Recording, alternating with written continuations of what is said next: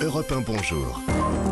Alexandre Lemaire et Amblin Roche. Très bon vendredi matin, c'est maintenant l'histoire dingue d'Anissa Dadi. En fait, ce matin, Anissa, je ne sais pas si c'est votre histoire dingue que vous nous apportez ou si c'est une blague que vous nous faites. Vous nous dites qu'on a tous, et sans le savoir, du carburant sur la table du petit déjeuner. Mais je suis très sérieuse, Alexandre. Le 1er avril, c'est que demain. Je ne fais pas Ah de oui, blagues anticipées, moi, vous savez.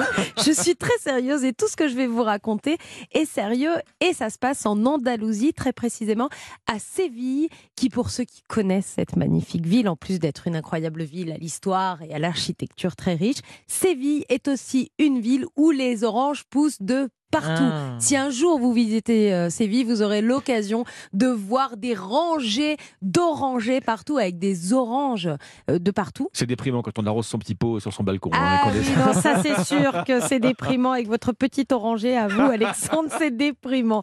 Eh bien, ce matin, je vous annonce que la ville de Séville a décidé de faire rouler ses bus au jus d'orange. Voilà. Non. Eh oui, eh oui. Le jus d'orange comme carburant euh, Oui, maintenant. donc, bah oui, voilà. oui, ou on passe de le devenir en tout cas. Il faut beaucoup d'oranges. alors. oui, il faut beaucoup d'oranges. Mais il faut Mais il y en savoir a que beaucoup la- à Séville. Oui, la région de Séville produit 15 000 Ah oui, tonnes ah oui. d'oranges par an, mais les Espagnols ne les mangent pas, toutes ces oranges. Alors, la plupart deviennent des huiles essentielles, Mhm. de la marmelade en Angleterre. Il y a beaucoup d'exports vers l'Angleterre pour faire de la marmelade, ou encore même des engrais. Et malgré tout, il en reste encore beaucoup des oranges.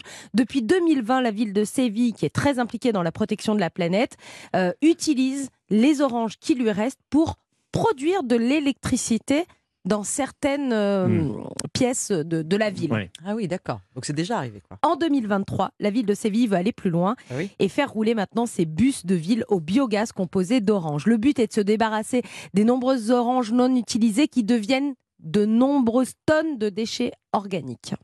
Alors, les oranges, c'est bien. Enfin, vous nous surprenez avec votre, votre histoire de carburant à l'orange. Je sais pas quelle est l'odeur à la sortie du pot d'échappement Ouais, ça doit être sympa, ouais. Il, pa- il paraît qu'en termes de carburant de substitution, il y a encore plus dingue. Mais bien sûr, des alternatives à l'essence à base de produits étonnants, il y en a beaucoup. Il existe des carburants à base de couches usagées maintenant. Ah oui. Alors ça, ce sont les chercheurs Euh, puisqu'on canadiens. Voilà, c'est ça.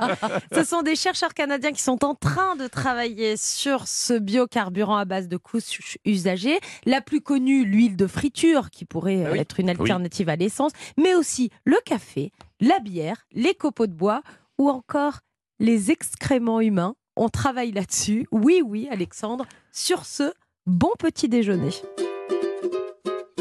Au petit déjeuner, je mange des céréales avec du lait.